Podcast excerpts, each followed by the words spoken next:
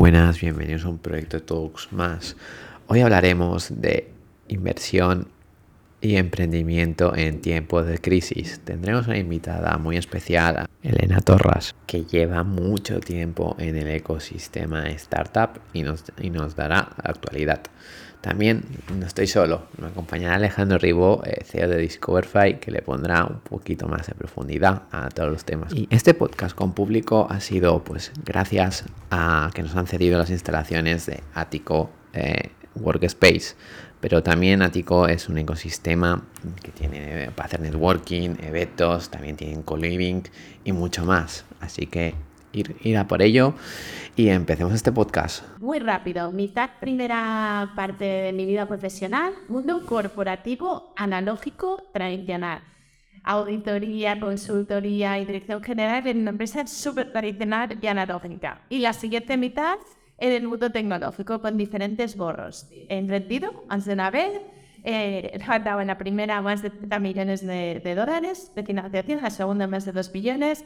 Historias que se pueden hacer cuatro trilogías. Yo creo que con todas las startups puedes notar cuatro trilogías porque siempre pasan muchas cosas, pero siempre eh, invirtiendo muy poquito. Y es me digo que invierto el coste de oportunidad de un viaje. Que cada uno decida lo que se gasta en un viaje. ¿no? Pero para apoyar a los emprendedores, eso me ha gustado siempre, lo llevo haciendo pues desde el 2007. Y, y también pues como los inversores, ¿no? Porque estoy como consejera independiente de un fondo de fondos. Así que emprendedora, persona, inversora de los inversores. Y ahora estoy invirtiendo capital extranjero en España, en empresas de fase de seed y con un punto de diversidad. ¿Y ahora qué te consideras? ¿Te consideras emprendedora, Elena? Eh, yo tengo un espíritu emprendedor que lo utilizo invirtiendo. Y, y bueno, está muy bien en la y todo eso, pero, pero ¿cómo es tu día a día, no? ¿Cómo es tu estilo de vida? Mi, es que realmente yo no te puedo decir cómo es mi día a día porque hay un buen día que sea igual. Eso sí, tengo una pauta. Yo nunca como sola. Cada día como con alguien. Eh, y esto me llena mucho. Me encanta conectar, aprender de la gente, eh, inspirarme. Entonces, cada día como con alguien. También ceno bastantes días fuera de casa. Y por el medio, pues son muchas videocalls, muchas reuniones eh, poco organizado porque te diré, cuando estás trabajando en un proyecto, en una empresa en concreto, ¿no? Tienes las tareas como muy bien organizadas. Mi trabajo es saber todo lo que pasa, este, saber las tendencias, eh, buscar las startups y ayudar a los emprendedores, porque para mí invertir no es poner el dinero. Para mí eso no es invertir. Invertir es, oye, es como una startup, ¿no? Que normalmente viene determinado por el invierte en fases muy iniciales con un emprendedor, emprendedora que me apasione y que sea apasionado ¿no? Eh, por lo que está haciendo, que quiera cambiar el sector o el vertical donde está actuando.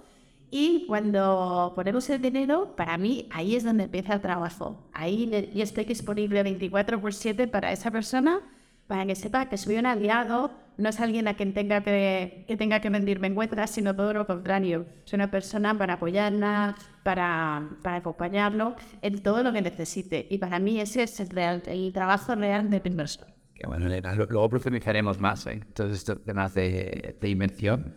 Pero cuéntanos un poco de, de tu pasado. Eh, ¿Qué es lo que te motivó a aprender? ¿no? ¿Y cómo fueron tus inicios? ¿Cuál fue tu primer negocio? Bueno, pues yo creo que he vivido un poco pues por casualidad, estaba en, una empresa totalmente analógica. Y, y entonces, bueno, con unos amigos, esto de las startups, estamos hablando del año 2007. Y entonces esto de la palabra startup casi era como...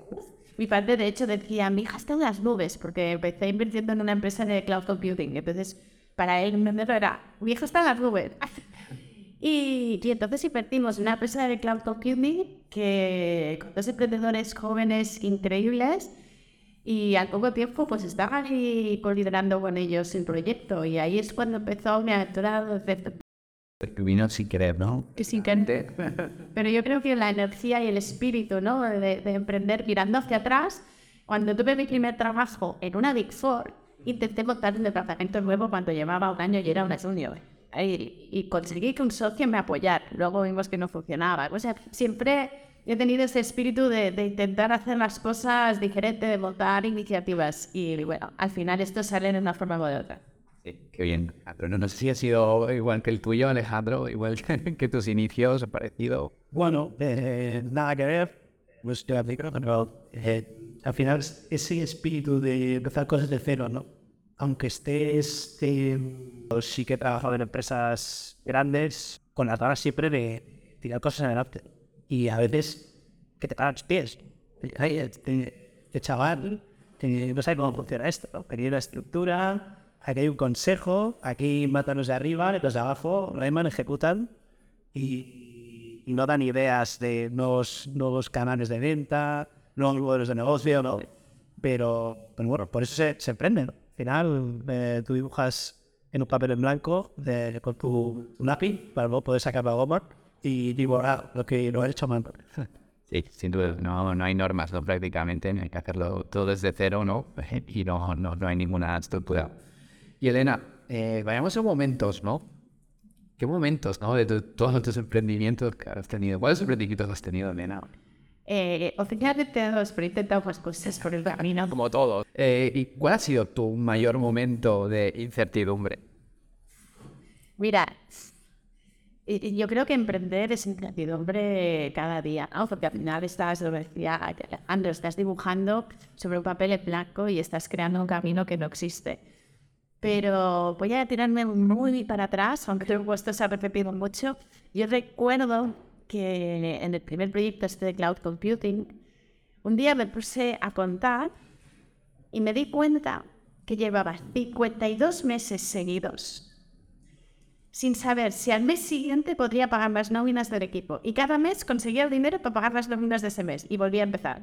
Y no sabía si el mes siguiente podría pagar las nóminas. Y volvía a empezar. Y esto durante 52 meses. Y paré de contar porque luego siguió, ¿eh? Igual. Entonces, lo que aprendí en ese momento es que la incertidumbre pasó a ser mi zona de confort.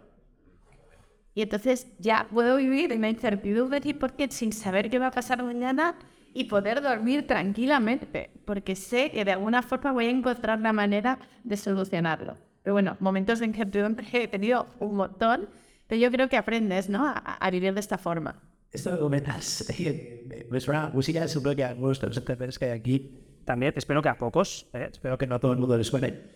Eh, yo, yo lo he vivido a veces como una experiencia negativa, ¿no? Es decir, hostia, me he acostumbrado eh, a este sufrimiento, ¿no? Eh, y quizá no debería haberme acostumbrado. Mira, yo, es que cambia la palabra sufrimiento. ¿vale? Yo me he acostumbrado a que sin saber qué va a pasar mañana, sé que soy capaz de conseguir solucionar el problema. Entonces, no es el sufrimiento, sino es un reto. Me he acostumbrado a esos retos constantes, ¿no? Que al final también te, te roban mucha energía y todo, pero esa incertidumbre que al principio es, mira, voy a poner las nóminas, cuando consigues después del primer mes pagarlas, después del segundo, después del tercero, y ves que ya llevas seis meses, dices, bueno, lo que tengo es la capacidad de superarme y de buscar bajo las piedras, con lo cual voy a cambiar el sufrimiento por reto y voy a disfrutar del camino, porque es que si no, voy a agotar mi energía y, y voy a acabar en vida. Cuando te diste cuenta de ese cambio, ¿no? De celebrarlo, de pasar del vértigo, ¿no? A celebrarlo. Pues no te lo sé decir, o sea, sé cuando lo conté, miré para atrás y vi que yo había evolucionado porque ya dormía tranquilamente, pero no te sé decir de esos 52 meses cuándo empezó realmente ese cambio, pero sí eh, que luego me ha acompañado el resto de mi vida en que disfrute esa incertidumbre, o sea, no, me da miedo no saber qué va a pasar mañana, si sé qué voy a hacer, si voy a tener dinero, si no me da miedo porque sé que voy a encontrar la manera de conseguirlo. Y si no, oye, que por bien no venga. Siempre las cosas malas que me han pasado luego han acabado siendo buenas. ¿Y qué, qué es lo que más aprendiste que se te ha quedado en esa etapa? Yo creo que se, he dicho, ¿no? A ser resiliente y, y después apoyarte mucho en, en las personas que están a tu lado. No hacer este viaje solo. Eh, muchas veces creemos que tenemos que ser el estandarte de todo y es verdad, la soledad del CEO cuando emprendes es, es brutal, pero cuando te encuentras unos círculos de apoyo eh, de gente que te entiende, eh, que, que te apoya y que, que está ahí para decirte, venga, yo confío en ti, ¿no? Darte esa confianza cuando tú dejas de tener tu confianza en ti mismo, ¿no? Porque ya no puedes más, porque estás sacando energía. Entonces, yo creo que es el ser resiliente, confiar en ti mismo y el convertir eh, el miedo en ilusión. A mí es una frase que me gusta mucho, convertir el miedo en ilusión. sensación de... Es cierto que, que se pasa miedo y que el que, el que no le guste esto, que no se puede. ¿no? 100% esto hay que ser de una manera muy concreta. Exacto. Y claro, es que nos da la marcha, pues, pues ya, ya ves. ¿no? Me, me gusta mucho que decías del, círculo, ¿no? El círculo de, de apoyo, ¿no? de confianza. Quizá en el 2007 decías, ¿no? casi no se utilizaba el vocablo startup y emprendimiento en todo el mundo era- autónomos había millones, pero emprendedores no se usaban. Igual es más fácil. Aquí hay unos cuantos emprendedores, hay organizaciones, hay Antigos Labs, hay, antes comentaba, lectoras, hay un montón de, de cosas para, para apoyar. ¿no? Igual antes era más complicado. Era, bastante- era mucho repeating, ¿no? Ibas buscando a la gente y Tenéis los raros. Seamos los raros. Ya había unos cuantos, ¿eh? Y lo que he de decir, y a mí es uno de los recuerdos más bonitos que tengo de cuando empecé, es que cuando pedía ayuda me la daban.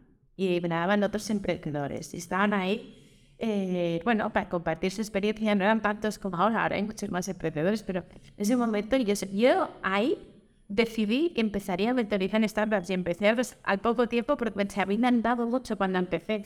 Que encima yo no entendía nada del sector y a veces empiezan con que liquidation preference da calón y unas palabras ¿no? que, que utilizamos en este sector y ¿de qué me están hablando? Ahora las domino. Pero en ese momento iba perdidísima y, y los inversores, ¿qué quieren? Eh, ¿Van a ser compañeros de viaje? ¿Qué van a ser? Y cuando pedías ayuda, quizá más eh, eh, de individual en individual, ¿no? no en grupo, estaban ahí. Y pensé, si lo han hecho conmigo, yo esto tengo que devolverlo. hace 10 años que precisamente me de startups. Qué bien, Elena. Ya pasemos al otro extremo. Eh, ¿Cuál ha sido tu mayor momento más glorioso, más contento, más feliz que te hayas sentido? Voy a explicar un momento glorioso que yo creo que no diríais que lo es. Fue el día, o sea, no es un momento glorioso, voy a cambiar la palabra porque si no alguien que me escuche, eh, pero un momento de, de satisfacción y decir, esto es lo que tenía que hacer, fue el día que decidí cerrar mi segunda startup. Es una decisión complicadísima. Alivio. No sé si la palabra es alivio, era, es lo que que hacer. Remar, remar. Yo decir, mi inversor hacía seis meses que me había dicho que parar. Y, y decía, no, que hay que seguir. Decía, no, que hemos llegado demasiado pronto. Eh, no vas a tener la energía. Yo, sí, ahí tengo toda la energía. Y, y cuando, bueno, pues pasas, ¿no? Eso es- ahí sigues remando y de repente se te cae el velo y piensas a ti, pues igual tiene razón.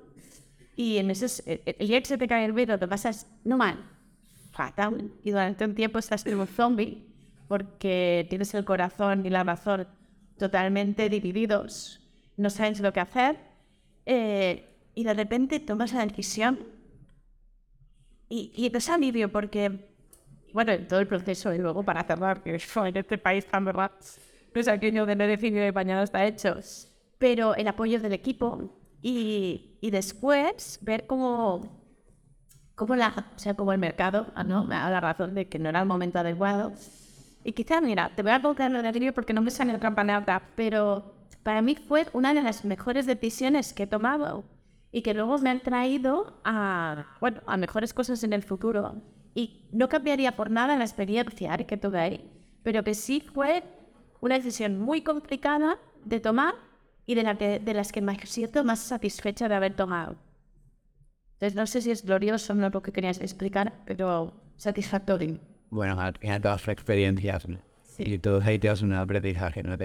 Totalmente. Ya te digo, ahí no cambiaría por nada todo ese viaje en el emprendimiento porque aprendí muchísimo emprendiendo, fallando y también a nivel personal aprendes mucho. Y yo lo veía, ¿no? que momento más glorioso, satisfactorio, de ese miedo de Claro, no cambiemos lo de glorioso, pero o sea, satisfactorio por la decisión. los que salen a la palestra de ese fracaso es porque Lo que han hecho sí que han tenido esa salida efectiva. efectivamente, ¿no? Eh, habría que acompañar más, ¿no? Eh, ayudar, bueno, ser un poco de, de, de, psico- de psicólogo, ¿no? De toda esa gente que, que no le sale, ¿no? Que solamente vi. Sí, mira, el 90% de las startups fracasan. Partiendo de esta base, oye, y te devuelves la mochila, ¿no? Y las piedras que lleva esa mochila encima. Eh, y, es que si fuera fácil, todo el mundo estaría emprendiendo. Entonces, eso es uno. Yo Mira, hay una serie, y, y me gustó mucho una recogida que hicieron. Eh, de esto, que se llama Billions. No sé si la habéis visto, y tenían una coach, ¿no? Y hay un capítulo concreto, tranquilos que no hago spoiler de nada, es un capítulo concreto, en el que el CEO de una empresa dice, oye, quiero que me evalúes a esta persona para ah, ir al espacio, no sé qué, ya verás, mira qué currículum perfecto, o sea, la persona perfecta. Entonces, eh, la coach me evalúa, mira el currículum, le hace la sesión de no sé qué y dice, despídela. Y él, el otro se queda como, perdona, ¿dónde has encontrado el fallo? Esta persona nunca ha fallado, nunca ha tenido una dificultad en su vida. ¿Qué va a hacer cuando está en el espacio y algo falle? Porque va a fallar. Y con lo cual, despídela. Entonces, sin ser un emprendimiento y sin ser un fracaso, si somos capaces de las cosas que no nos salen bien, aprender, eh, lo que nos llevamos para el siguiente viaje vale mucho, con lo cual no nos escondamos, eh, veamos lo positivo. No estoy diciendo que salgamos todos a fracasar, ¿eh? tampoco, oye, si nos sale bien a la primera, mejor. Pero no estigmaticemos el fracaso porque también tiene mucho valor, muchos aprendizajes que nos pueden hacer mucho mejores para el siguiente. Siempre digo que al final la vida es un viaje y a veces pensamos que tenemos que llegar en línea recta, pero es que los desvíos que cogemos hacen que el destino final valga más la pena. Sí. Es muy filosófica, ¿no? Hoy sí, sí, sí. Eso es por las preguntas, quizás. Ay, ay. Y Elena, hablemos ahora de tu faceta como, como inversora, como mentora. ¿En qué startups te gusta involucrarte? Eh, sí, mira, a mí me gustan las fases iniciales porque es cuando puedes aportar más, porque puedes ayudar más. Yo creo que el hecho de haber estado en los dos lados de la mesa, ¿no? haber invertido y haber emprendido, me hace empatizar y me hace saber en qué está, o sea, lo que están viviendo. Porque cuando ya tienes mucho dinero, tienes un equipo muy grande, pues sí, puedes necesitar ayuda, pero de otra forma. Pero cuando tienes pocos recursos y eh, estás empezando, es cuando necesitas no ese sparring partner que esté ahí. Entonces, a mí me gustan estas fases iniciales en proyectos que, bueno, que tengan un mercado muy grande, que sean escalables, que tengan un punto digital y eh, el equipo. Ya sé que es todo el mundo dice, el equipo es lo más importante, ya, pero es que en las fases iniciales es que solo hay equipo. ¿Qué vas a decir? ¿Que vendes 10.000 euros? Genial, pero para mirar las métricas y que saber que funciona realmente el negocio has de vender 300.000 al mes. Y ahí ya no estamos en fases iniciales, con lo cual, para mí la fase inicial es el equipo. ¿Y qué vieron en el equipo? Primero, me ha de caer bien. Sí, que al final, como voy a dedicar tiempo y voy a dejar que me llamen por WhatsApp o me llamen por teléfono el fin de semana, o pues hacerlo con gente que me caiga bien, ¿no? Eso es lo primero. Segundo, que estén apasionados por, por su proyecto, es decir, el, mission driven, ¿no? que haya una misión detrás, que, que haya un por qué estén empezando esto y que no sea el por qué, eh, porque mañana me pues, quiero hacer el pelotazo, pues no, ahí no voy a invertir, ni que quiero ser el pelotazo, no quiero que haya algo más. Me gusta también ver si, si bueno, tienen ese propósito ¿no? de generar un impacto positivo, o sea, de alguna forma en, en el mundo. Y, y después que me genere confianza. De alguna forma tiene que haber ese, esa conexión personal. Desde al final hablamos de que la inversión en fases muy iniciales hay mucho de one. Sí, es relación igual Total. nada del día. ¿Y cómo te involucras, no? Con los vendedores. 100%. Yo soy su WhatsApp 24 por 7, eh, con los que más ayuda necesitan, me veo cada semana, con los que menos, menos. Y, pero mira, no puedo especificar, ¿no? Pero el viernes pasado a las 7 de la tarde me llama una emprendedora por un problemón. Lo solucionamos en una hora. Yo ya pasado un fin de semana tranquila. Pues eso es lo que yo quiero, ¿sabes? Que si no habría estado nerviosa todo el fin de semana lo soluciono, pues no conseguimos solucionar. El problema siguió, ¿eh? Pero con una ruta de cómo solucionarlo, de no pasa nada, esto va a ir por aquí, tranquilo, ya lo hemos hecho antes, tal, tal, tal esto es lo que quiero. Y para mí eso fue un momento muy satisfactorio. Que me llamaras. Gracias, otra vez me cogí el teléfono, no sabía quién llamar. Y la, fui la primera persona en que pensó llamar. Para mí esto es, esto es lo que espero que, que vean en mí como inversora. Debería enseñar a añadirte el link y no psicólogo de bueno, yo creo que no es tanto psicólogo, es compañero de viaje. estás ahí. Yo hace mil años que hice un post donde comparaba a los inversores con las naves. Sí. y no os voy a explicar todos para no entretenerme, pero había uno que es el, el, el decía el inversor perro. Y es que el perro es el mejor amigo del hombre. Y yo, entre otros animales con los cuales también me identifico, ¿no? El delfín, que dicen que es el más inteligente, pues ahí también, ¿eh? Eh, pero sí el, el, el perro, ¿no? El mejor amigo del hombre que está ahí para los buenos y los malos momentos. Y ahora, cambiando de tema, ¿no? Tú eres muy buena en güeros, ¿no? En, en- Bueno, a ver, a ver, cuéntame eso. ¿Cómo hacemos una buena fijación para una valoración? Es la pregunta del millón. Bueno, es que depende de la fase. No es lo mismo una fase inicial que una fase más avanzada. Yo voy a hablar de las fases iniciales. En las fases iniciales, eh, al final, ya te puedes decir que hay métodos comparativos con otros. La realidad es cuánto dinero quieres, cuánto porcentaje vas a dar y, por lo que has conseguido, eh, en cuánto te podemos valorar. Es decir, si no has conseguido nada, no me vengas a decir que necesitas 3 millones, porque no te los voy a dar. Entonces, haciendo un equilibrio ahí y una regla de 3, más o menos sale la valoración. Tampoco, o sea, parece una ciencia, es que no lo es- todo está muy estandarizado en este sector, todo. O sea, los contratos, todo está muy estandarizado, lo que queremos es implicarlo. Sí, Es, pero es que va vinculado el ticket. O sea, ahora se está diciendo, las valoraciones han bajado porque estamos, no, winter is coming, sir, etcétera, etcétera. Sí, winter is coming. Para los- las grandes rondas ya no hay rondas de muchos millones, son rondas de menos millones, con lo cual baja la valoración. ¿crees que aumenta en el emprendedor en fase temprana que al final levanta poco dinero no le afecta? Más o menos está igual. Afecta 5% más, 5% menos. Pero es que tampoco es tanto. Lo que hay que pensar muy bien es, un emprendedor tiene que hacer su fundraising strategy, es decir, su estrategia de financiación. Y el problema es que un emprendedor piensa eh, cuánto dinero necesita ahora. No, ay, tal, ¿cuánto necesitas ahora? Con ese dinero, ¿a dónde vas a llegar? ¿Cuánto vas a necesitar después? ¿Vas a conseguir, eh, vas a conseguir conseguir ese dinero, perdón, la redundancia?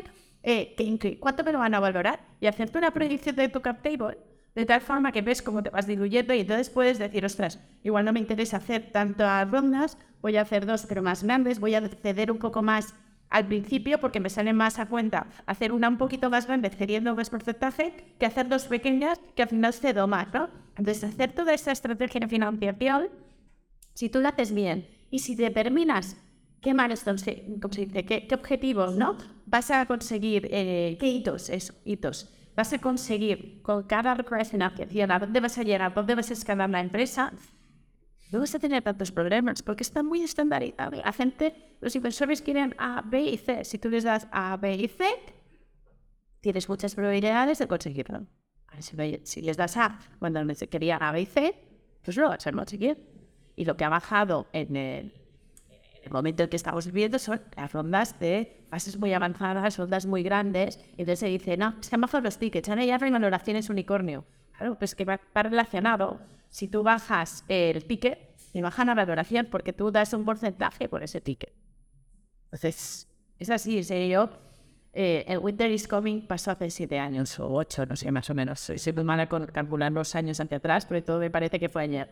Pero ya ha pasado, ya hemos tenido otro Winter is Coming y, es un ciclo que va pasando y lo que hace regular cuando las cosas se han disparado, pero se han disparado por el tamaño también que estaban en las rondas. Y ahora es, no, no, oye, pídeme el dinero que necesitas, sé eficiente y luego ya hablaremos del uno siguiente. Y hablando de esto de Winter, ¿no? Entonces, ¿cómo, cómo ves, no? El panorama de inversión, hacia dónde va, ¿no? Los fondos han de invertir. Tienen cinco años para invertir. ¿vale? Con lo cual, el que esté de fondo va a invertir este año, sí o sí. El que está en el primero puede permitirse invertir menos este año y esperarse al segundo, pero su trabajo es invertir. Con lo cual, ahí va siguiendo hoy en inversión. ¿Qué pasa? Que piden más por menos, por menos dinero, ven un ticket más bajo, y entonces la valoración es más baja y pueden pedir que estés más avanzado, porque también hay muchos más proyectos emprendedores, cada vez hay más competencia y cada vez son más buenos. Con lo cual, a veces, o sea, mira estos proyectos, ostras, qué, qué chulo el proyecto, pero luego veo un lío de cap table y un pacto de socios street. ¿Sabes qué? Lo dejo. Lo dejo porque hay tantas oportunidades, hay tantos proyectos que no pasa nada, o sea, para meterme en este que es complicado, pues lo dejo. Entonces, eh, la inversión va a seguir existiendo, va a ir más lenta en tomar la decisión, con lo cual no vais a buscar dinero cuando lo necesitas, es de buscar dinero cuando no lo necesitas. Eh, planea con la genera relaciones de confianza con esos que van a ser tus inversores, potenciales inversores. Y, y al final la inversión va a basar más tiempo, tickets más pequeños, valoraciones más bajas. Pero una inversión va a seguir existiendo. Y es muy diferente fases iniciales donde fases pre-seed, seed, business angels, hay movimiento y no para que fases más later stage, que es donde, bueno, due diligence más fuertes, de más reuniones, más timing. Eso, el que decías, tú que estás en fondo de fondos, ¿no?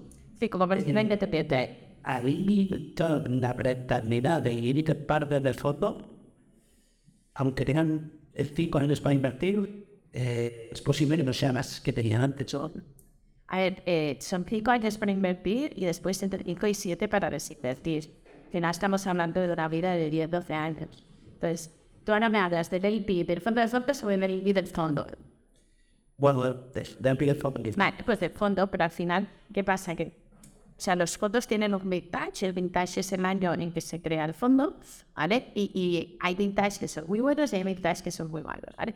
En general, los fondos que invierten en startups en periodos de crisis tienen mucha más rentabilidad que los que invierten en periodos eh, de... ¿Por qué? Porque invierten más caro, ponen más dinero, tal, y los de crisis salen, las mejores startups y las más rentables han salido en momentos de crisis porque el emprendedor también empieza con un mindset muy diferente. Tiene sentido. Es así, es que está demostradísimo, ¿eh? no, lo he, no me lo he inventado yo, si lo puedes buscar en internet y ya veréis que sale. Entonces, ¿qué le recomendarías al emprendedor ¿no? ahora que está buscando financiación? Pues lo primero es que busque compañeros de viaje. El dinero es un más horas. Tú estás siete años con esa persona a tu lado y un inversor puede ser neutro, es decir, ni te molesta. Estos los llamaba yo los moscas, pues que te molestan. Entonces están ahí, tal. Pero, pero puedes tener un inversor, el tortuga, ¿no? que te pone el dinero, se va y te enteras que está y viene a recoger el dinero el día que sale, pero sin pena ni gloria. O el decir que decía ¿no? que es el smart money. Entonces, buscar qué, qué inversor tienes como compañero de viaje. Eh, también hay otros inversores que aportan relaciones. Entonces, busca qué compañero de viaje quieres. Eh, entiende, eh, es decir, la entrevista es de él a ti, pero tú a él. Pregunta, investiga, pregunta a startups que lo tengan como, como inversor. ¿Qué tal es? ¿Cómo te acompaña? Eh, ¿Qué tal el reporting? ¿Apoya? ¿No apoya? Eh, ¿Qué está haciendo? Un inversor puede ayudarte, puede destrozarte o puede impulsarte.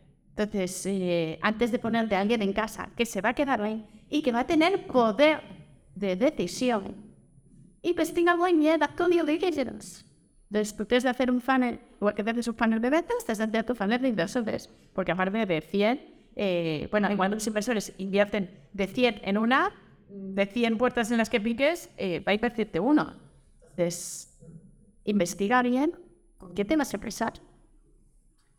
Hablando de inversores, eh, tú ves mujer y, y, que el mundo de la inversión es más un mundo de hombres, o eso parece desde fuera.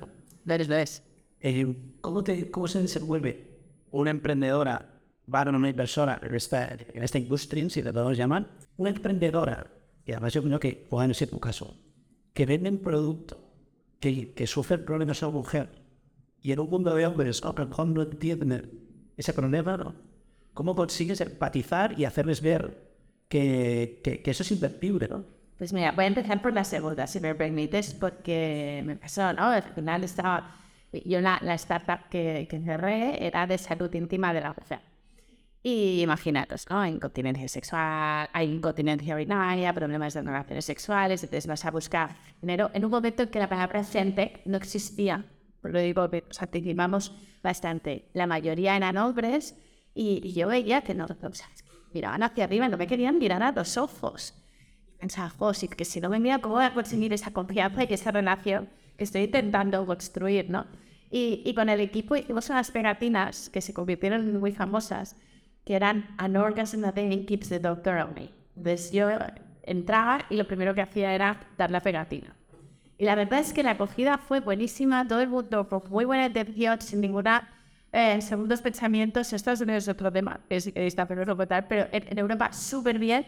la gente se veía, se destensionaba el ambiente y entonces me decían, pero ¿de qué me trata? ya querían escuchar. Entonces, al final conseguí como romper eh, ese freno, ¿no? De sentarme delante de alguien y empezar a hablar de algo con lo que no empatizaba. Capté su atención, entonces cuando tú estás haciendo un pitch, lo que tienes que hacer en los primeros 30 segundos es captar la atención de la porque es que los inversores decidimos si vamos a seguir escuchando lo que nos estáis diciendo, aunque vamos así, ya procesing si escuchamos o no, en esos primeros 30 segundos.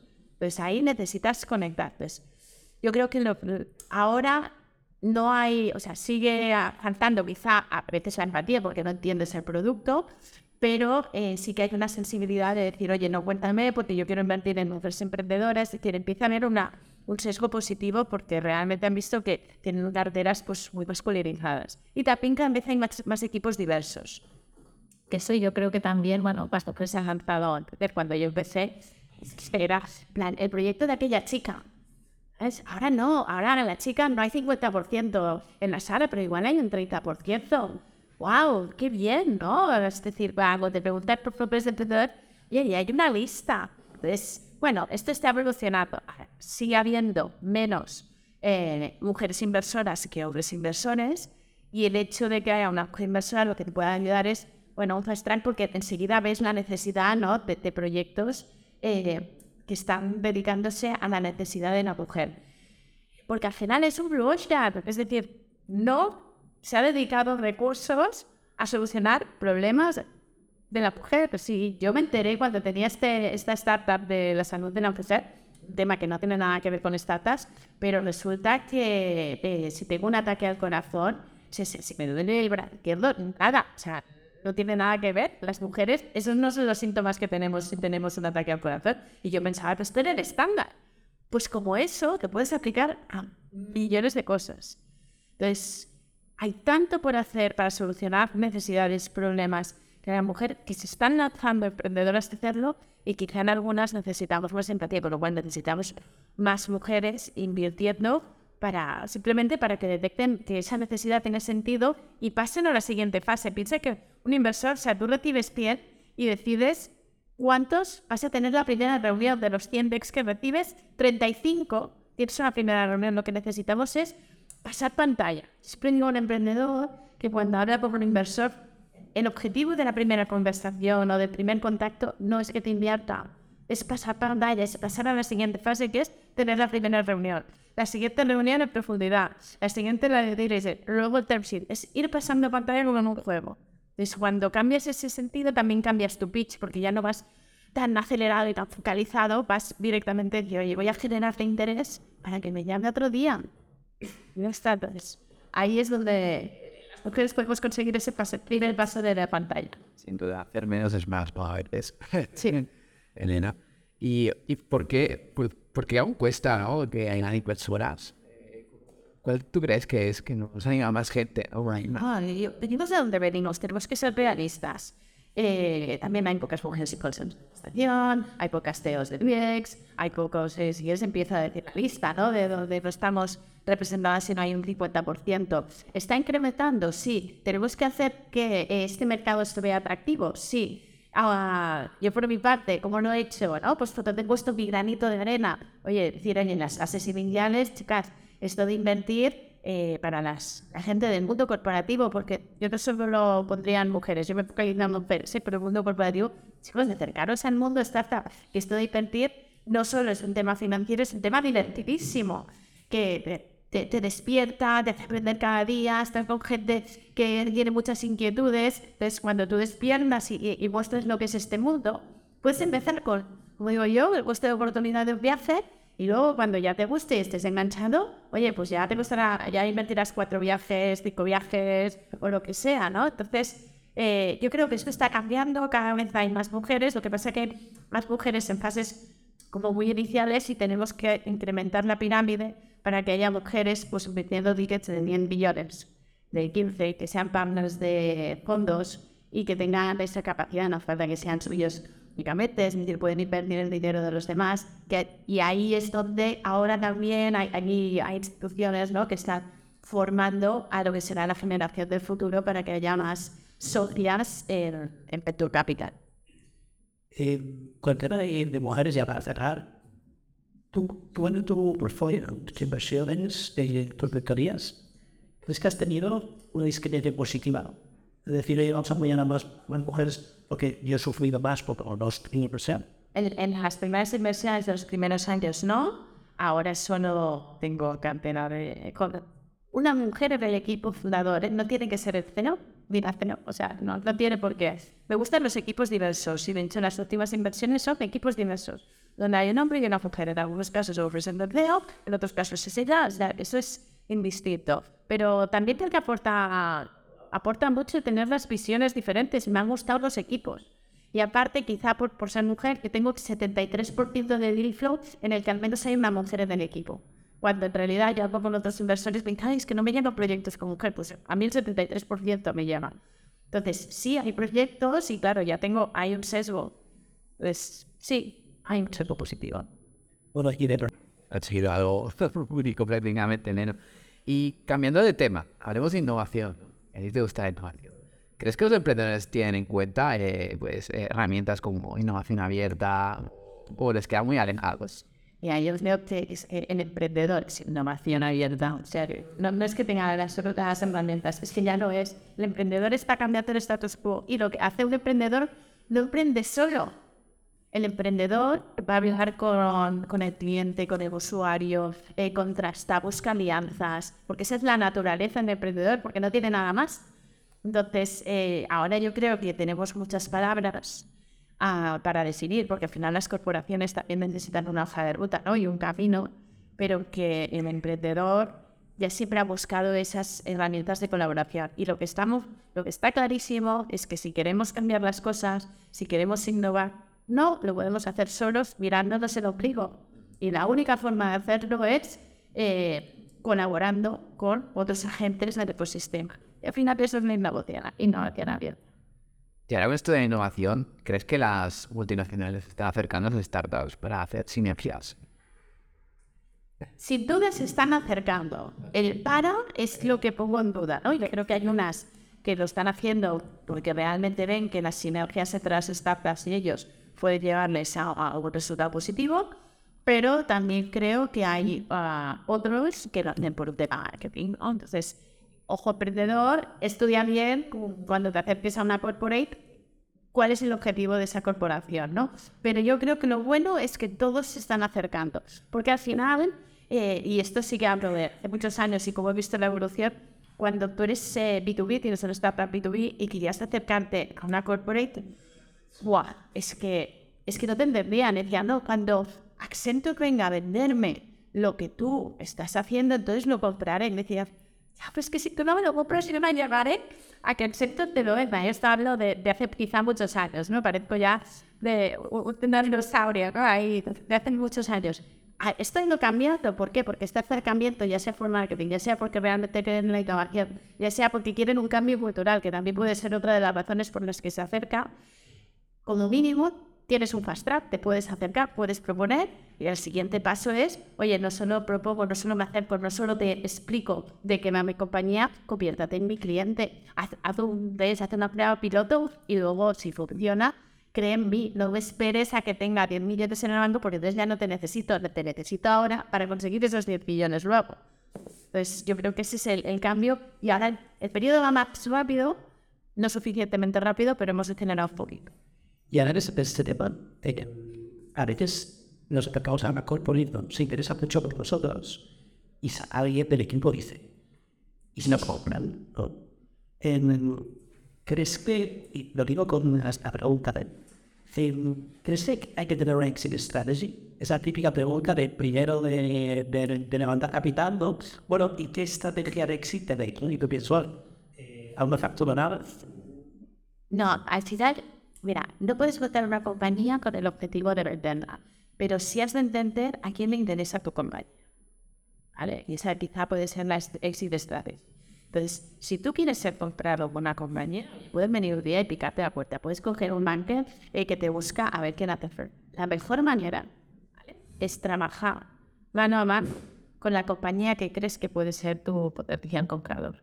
Y después de una relación de largo, ¿no? de partners de, de largo plazo juntos, donde ve que funciona, y ahí se plantean comprar. Y eso es la mejor.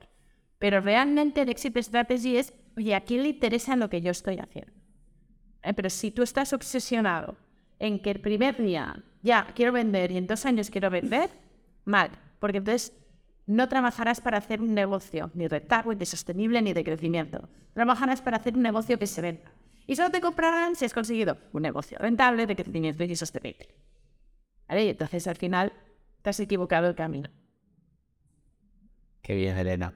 Y ya vamos para la pregunta final, que queremos dar eh, también, si hay alguna duda o algo para, para el público, que os voy a preguntar. Eh, ya estás libre, eh, que des consejos, eh, algún libro, eh, algún último consejo para la gente que hoy ha venido aquí, eh, algún podcast que escuches. Yo creo que podcast ahora tenemos muchos en, el ecosistema y todos muy interesantes. Yo voy saltando de uno a otro. Pero mira, voy a decir dos libros. Eh, uno es ya muy viejo, pero a mí me ayudó mucho en los servicios, que era el tema, si estáis buscando rondas de financiación, lo explica muy bien, es Venture Deals, de Brad Felix. Y el otro, que al final eh, yo creo que, que no puedes entender sin las personas, y las personas son clave eh, en todo lo que vayáis a hacer, tanto los círculos de confianza como en equipos, que es imposible avanzar si tú estás bien rodeado. Y es el Trillion Dollar Coach. Es buenísimo ese libro, es de Brian Campbell, se explica, el coach era una Campbell que fue coach de Steve Jobs, de, o sea, de todos, o sea, de todos los grandes, de los de Google, de todos. Y, y realmente está muy bien explicado y, y cómo todas las decisiones, bueno, no sé, y, y el ver cómo necesitas trabajar de ti para conseguir ser un buen líder, ah, o sea, pues os lo recomiendo y ya me diréis qué tal. Bien. ¿Y algún último consejo? Pues ser presidentes la- para ganar se necesitan muchos nos. Eh, eh, eh, lo importante es encontrar un sí, solo necesitáis un sí. O sea, no, no os creáis. Hoy, hoy leía una noticia que la fundadora de Canvas, que tiene 35 años, y a su empresa, ahora no me acuerdo el importe, ¿eh? pero una billion dollar company, y que recibió más de 200 no's y le dijeron que esto no servía. Y mirad ahora, ¿no? La compañía eh, que tiene. Entonces, ser resilientes y para poder soportar y vivir en esta incertidumbre, ¿no? Y, y disfrutar también ese camino, también tenéis que trabajaros mucho vosotros mismos, ¿no? O sea, cuanto más te conoces tú, más fuerte eres para caminar por cualquier sitio y, y sobrevivir. Y rodearos de buenas personas y personas buenas. Genial, Elena. Antes de, de acabar, eh, has dicho que en qué, hasta qué punto hay que ser pesado, ¿no? La gente, con los inversores y todo eso. ¿Cuál es el límite, no? ¿Por qué no cambiamos pensando por perseverante? Vale, me gusta. ¿no? Ahora, seamos perseverantes, también es de saber cuándo no es un no, pero cuando os digan un no, podéis preguntar, ¿y por qué? Oye, ¿por qué? No, porque así te puede ayudar a perforar y lo haces con toda la honestidad y con toda la tranquilidad y que te ganen, ¿por qué no? Eso te va a ayudar a, avanzar. Y habrá quien no te conteste, pero habrá quien sí. Entonces, oye, gracias por decirme que no hagas. ¿Es un no definitivo o es un no por la fase? ¿O me puedes decir por qué no? ¿Qué es lo que no te ha gustado? ¿O cómo podría mejorar? ¿O cómo podría convertirme en atractivo para que sí fuera invertible por ti? Preguntad, o sea, no os queréis solo poner no. Ya, hazlo así. Todo eh, ha sido espectacular. Gracias, Germán, por la nominación, eh, por invitarme, por traer a, a Elena. Y me quedo un poco, ¿no? Hago un poco de highlights. Me he quedado con. Eh, esto lo ha dicho Elena, ¿no? Eh, de Stephen ¿no? Y, y la energía que tiene después de haber eh, montado proyectos, unos con éxito, unos con menos, ¿no? Eh, y estar, pues, con esa energía de, de ayudar a los emprendedores que le dan bien para del emprendedor, emprendedora con problema y, y solucionar todo. Yo creo que hay un poco de karma también, ¿no? En, este mundillo, ¿no? Y, y heredar pues, bueno, de, de, de estila eh, ese eh, buen feeling, ¿no? Que, que yo creo que todos los que estamos aquí, pues seguro que no, no me han venido escuchando a mí y a Germán. De, de, de- y bueno, de verdad que un placer y bueno, aquí unos años, pues repetiremos. Cuando queráis, muchas gracias. Veremos. Bueno, yo no- Hola. no, simplemente Encantada. no han venido creyendo en un tiempo, se llaman los seis sombreros de pensar, que invitan a pensar por distintas corrientes de pensamiento. Yo vez que toca con emprendedores y están como buscando un poco, llevando su proyecto, y yo siempre digo, están muy enfocados en su, en su startup, ponte el sombrero de una inversión. Y entonces dar cuenta que quieren invertir. Entonces me voy a tomar el leimiento de tomar tu frase de que el miedo se convierte en inversión, para que se convierta en, que el riesgo se convierta en inversión. Entonces, Entonces te preguntar, ¿cómo logramos disminuir eso ahora el riesgo? Hablaste mucho del equipo, pero me gustaría pues, no hay. ¿Cómo logramos que el riesgo se convierta en inversión?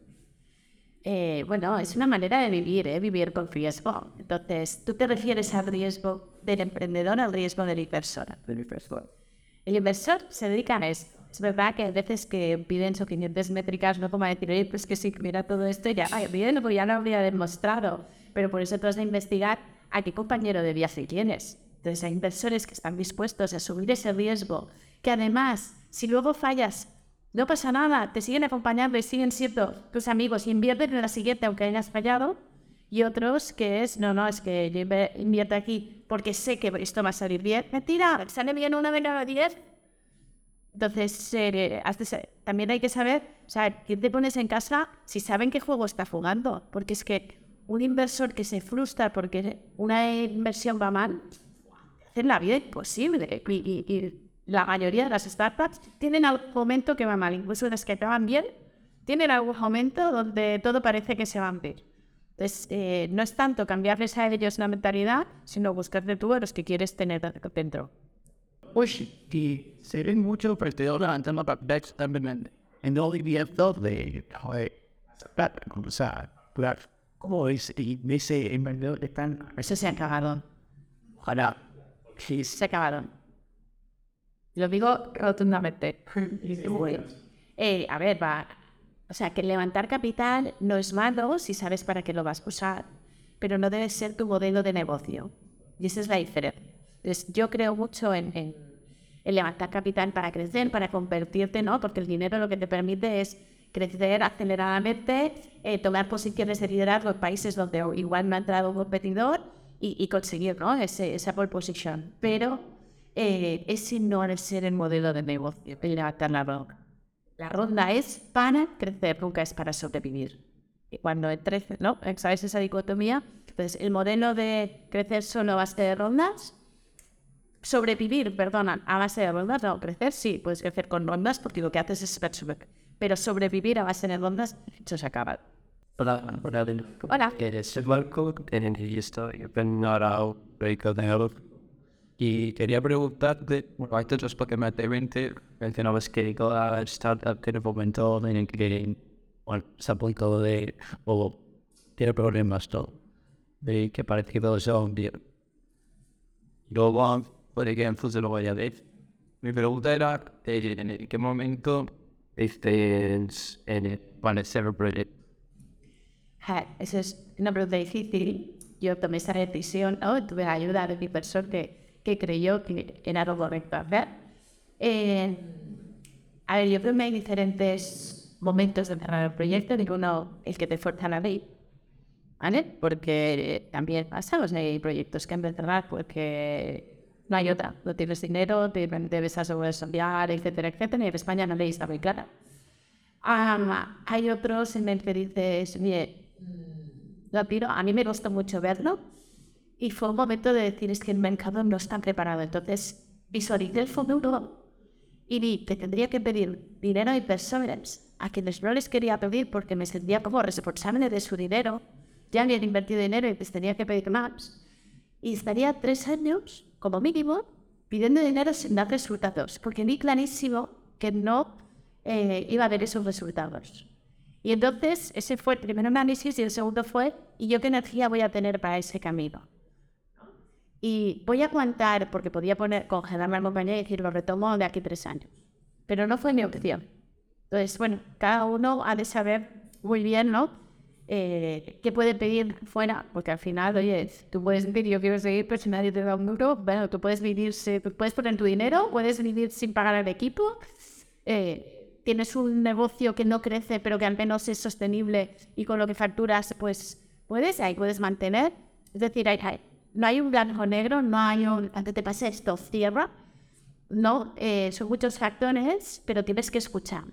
Escucha el mercado, escucha a ti, escucha el equipo, escucha a los inversores, escucha. Toma tu decisión, no la de los demás, pero escucha qué está pasando. Entonces, en esto de de persona y toda. Yo también fui al Hannes, tuvo puros en pero cuando cuando se veían las típicas preguntas que hacemos los inversores, tus tres preguntas o tus dos preguntas de cliché, que son un poco en punto de inflexión. No solo con el, con el, con el poder de, de, de, del proyecto, que digas, uff, ¿veis? Normalmente dejo que fluya, ¿eh? yo soy poco de prepararme y dejo que fluya, pero para mí muy importante el por qué. ¿Por qué? ¿Por qué estás haciendo esto? ¿Y por qué con este? ¿Y por qué de esta forma? Y sí que hay una pregunta que hago siempre, eh, porque ah, está muy de moda que todo el mundo sea coceo, ¿eh? Todos contamos el proyecto y somos coceos. Y entonces yo siempre digo, ¿quién manda? No, coceos. Todo igual. No, pero ¿quién manda? No, coceos. No, ver cuando sepáis quién lidera.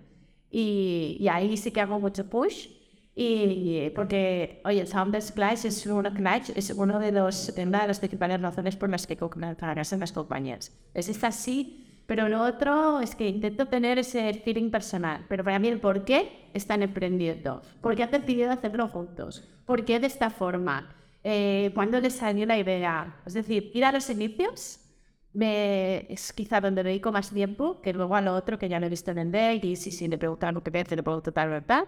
Pero la esencia, porque es como cuando contratas a alguien, ¿no? Si tú contratas a alguien por dinero, si irá por dinero.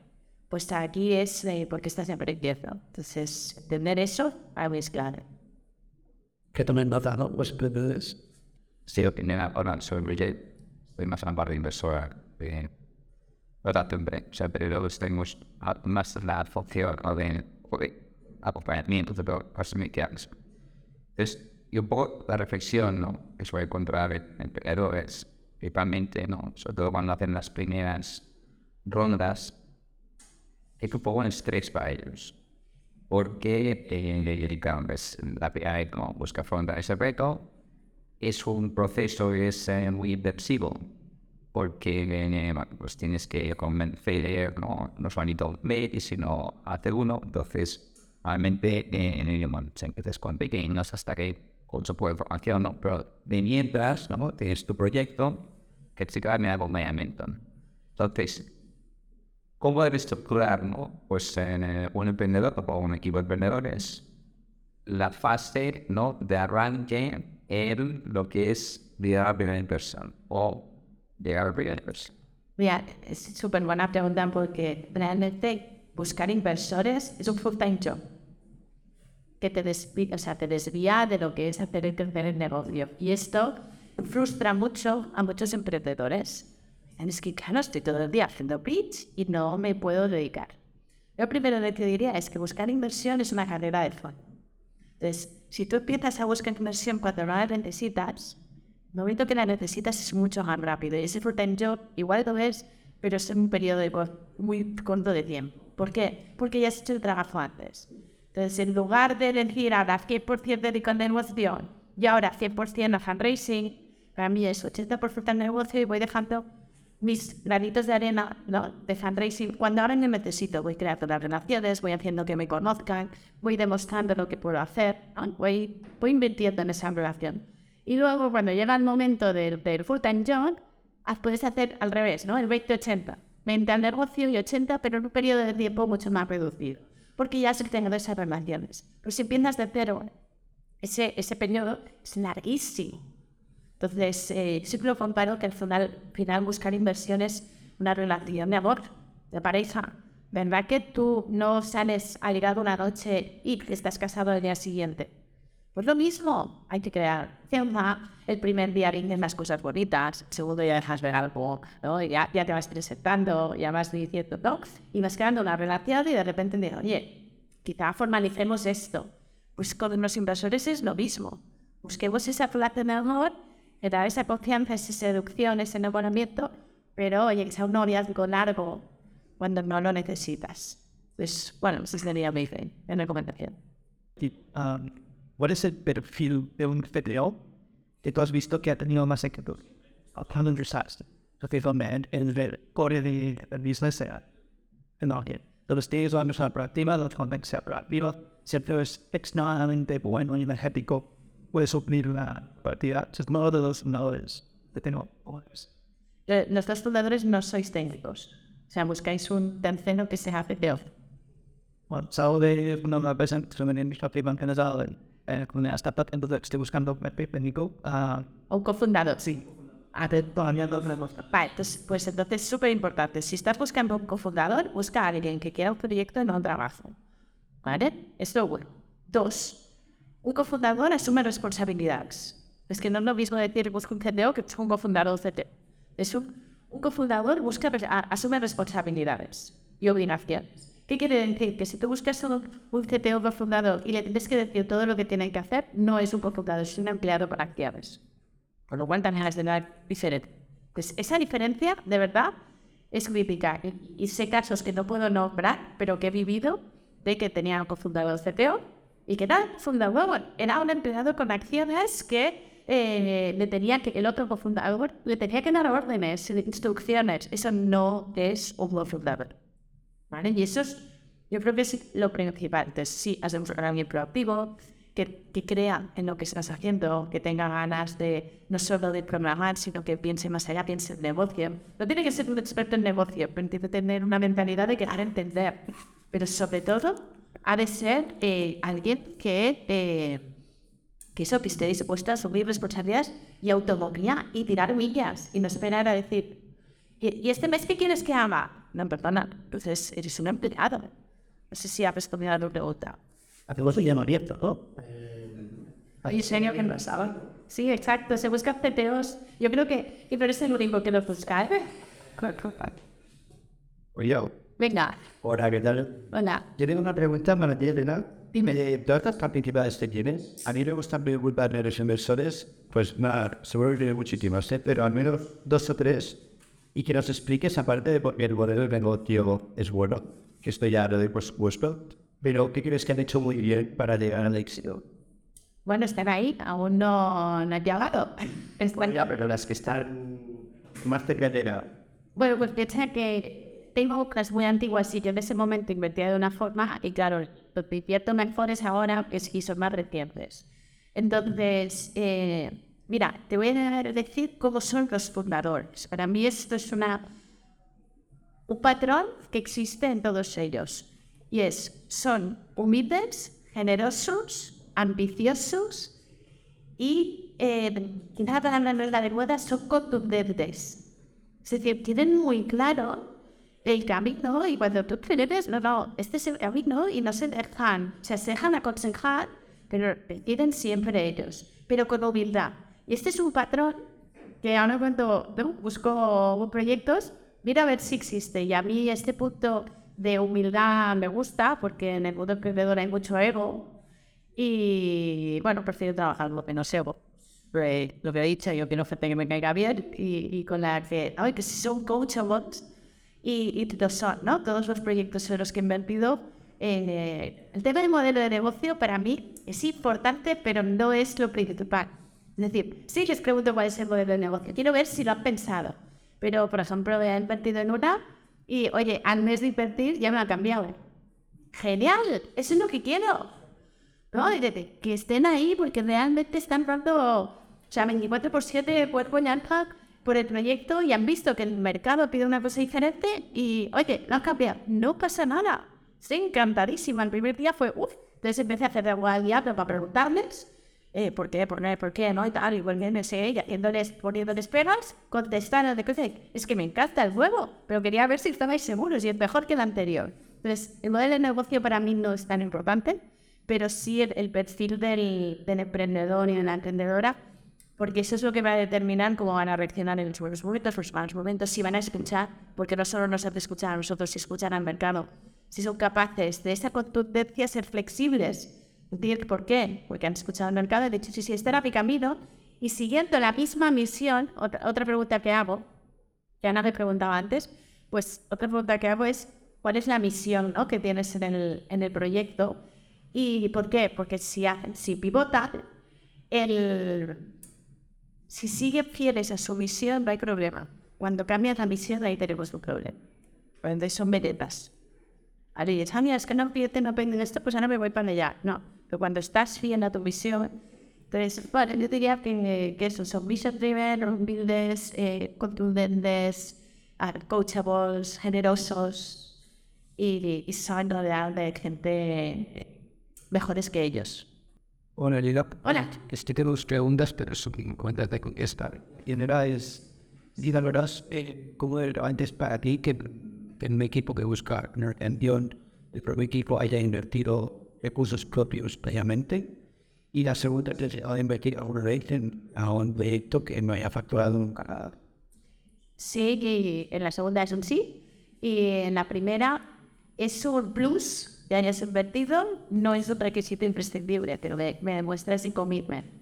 Pe- y sí, sí, me no te pues que no capturado nada. Es que yo un poco kamikaze en esto. Yo digo, creo más en el proyecto que, que hay en los emprendedores que en los números de sí, cuando inviertes en fase sí, vale, puedes haber facturado 3.000, vale, genial. Pero para mí lo importante es todo, que no toda, que me contestes bien a todas las preguntas y ver ese brillo en los ojos y la, la determinación. Genial, Elena. Muchas gracias. Gracias a vosotros. Y hasta aquí el podcast de hoy. Espero que hayas podido disfrutar y recuerda que si te ha gustado este podcast, que lo compartas con otro emprendedor. Nada, síguenos en las redes sociales, síguenos en el podcast. Y nada, nos esperamos en el próximo evento en presencial, que ya diremos las fechas. Hasta otra.